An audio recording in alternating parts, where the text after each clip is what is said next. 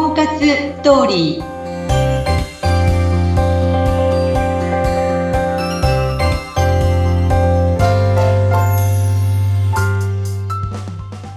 皆様こんにちは結婚相談所ライフツリーの和田光ですこんにちは、インタビュアーの山口智子です。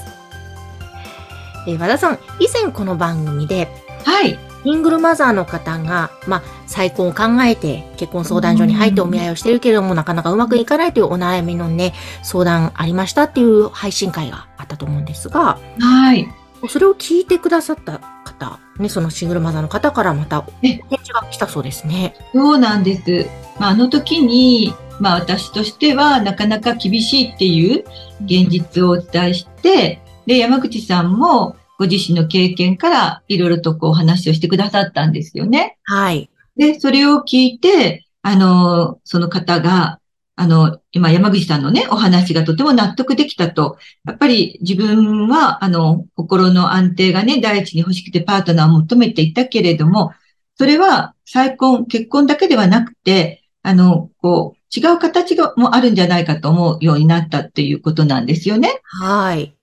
だから、それはもう、えっ、と、子供第一に、自分は、あの、子供とのせ時間を大切にしながらうん、で、その婚活にかけるお金を子供さんと美味しいものを食べながら、あの、やっていきたいと思います、なんておっしゃっていて、えうー、ん、いやあよかったなと、まあ、本当、あの、まあ、それぞれなんですけど、実際には、えーなかなかその、小学生とか中学生とかお持ちの方の、こう、婚活って非常に厳しいものがあるのは現実なものですから、うん、まあ、そういう方が、こう、問い合わせがあると、やっぱり、お金も発生するし、実際には独身の方が山ほどいる、こういう世界ですから、難しいなと思ったんですけど、あのね、山口さんがおっしゃるように、何も結婚という形だけではないということ、うんなんかそれをこう彼女自身も、あの、いろいろとお考えになられたみたいですね。ええなんか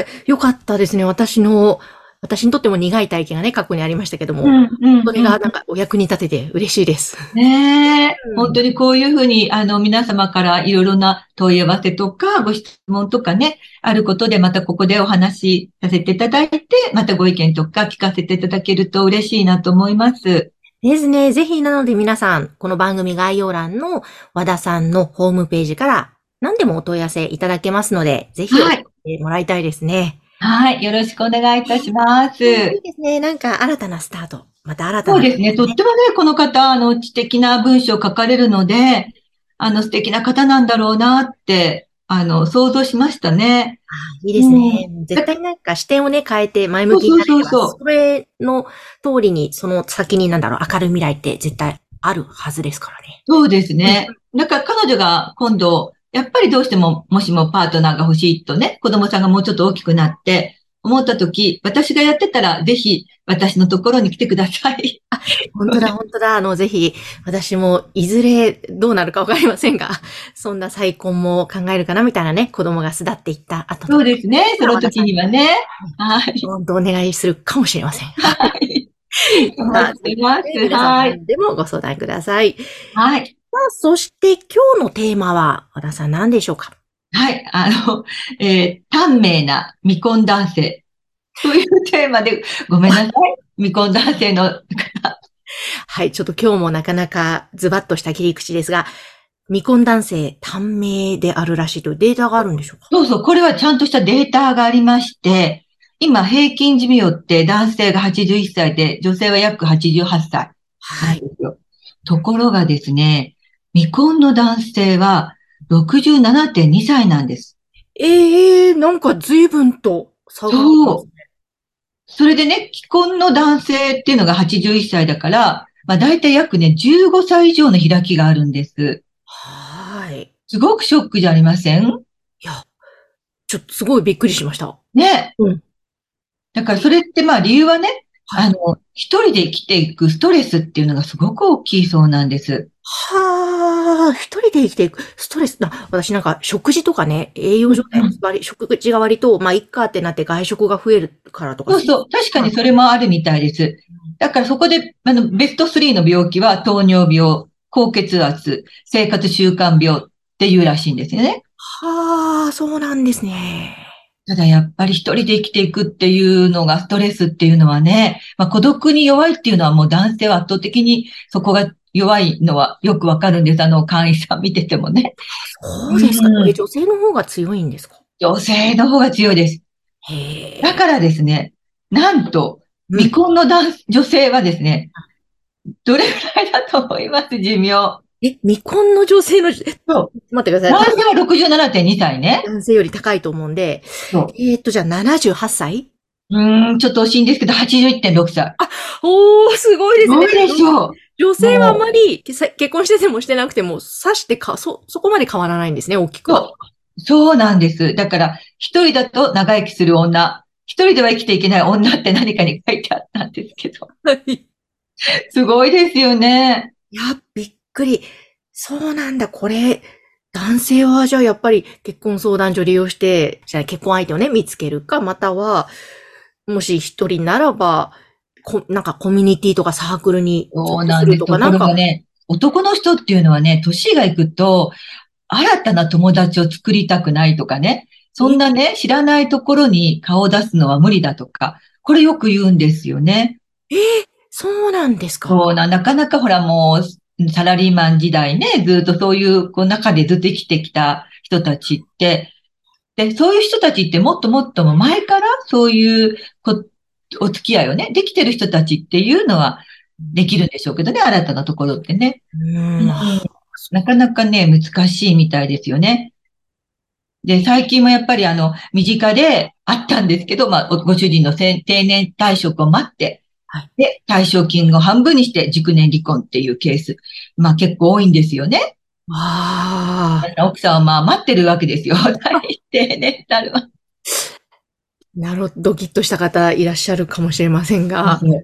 だからね、結構私の周りの、あの、ご夫婦で男性たちは今、奥様を大事にし始めてますね。うん、大捨切てられては、そう、 そう捨てられては困るって言って、まあ本当に、ねねえ、面倒見てもらいたいって思うね、男性たちが多いから。で、特にね、男性たちの寿命の方が早いからうん、弱っていくのも早いと思ってるみたいで、うんねえ、そうなんですよね。ね、もし長生きしたいならば、対策としてはやはりいい人を見つけるっていうのがとても良い。そうですよね。ご自分の幸せ、ね、心の安定っていう面でも、そういうパートナーがいるっていうのはすごく大事なことじゃないかなと思うんですよ。うん自分のなんか面倒を見てもらうために結婚するなんて言ったら女の人はみんな嫌がるわけじゃないですか。はい。特にその中高年はね。うんうん。だから男の人も普段からそういうふうに自分のことは自分でできるように食生活も含めてね、ちょっとお食事を作ってみるとか、今結構あの、えっ、と、お料理教室なんかのね、ところで男性向けのお料理教室なんかっていうのも流行ってるみたいだから、ちょっとそういうのに行ってみるとかね。まあそこで出会いがあるかもしれない。ね嫌ですもうね。自分で出かけたらどこかに出会いがあるかもしれないんだけど、そこを楽しむっていうかね。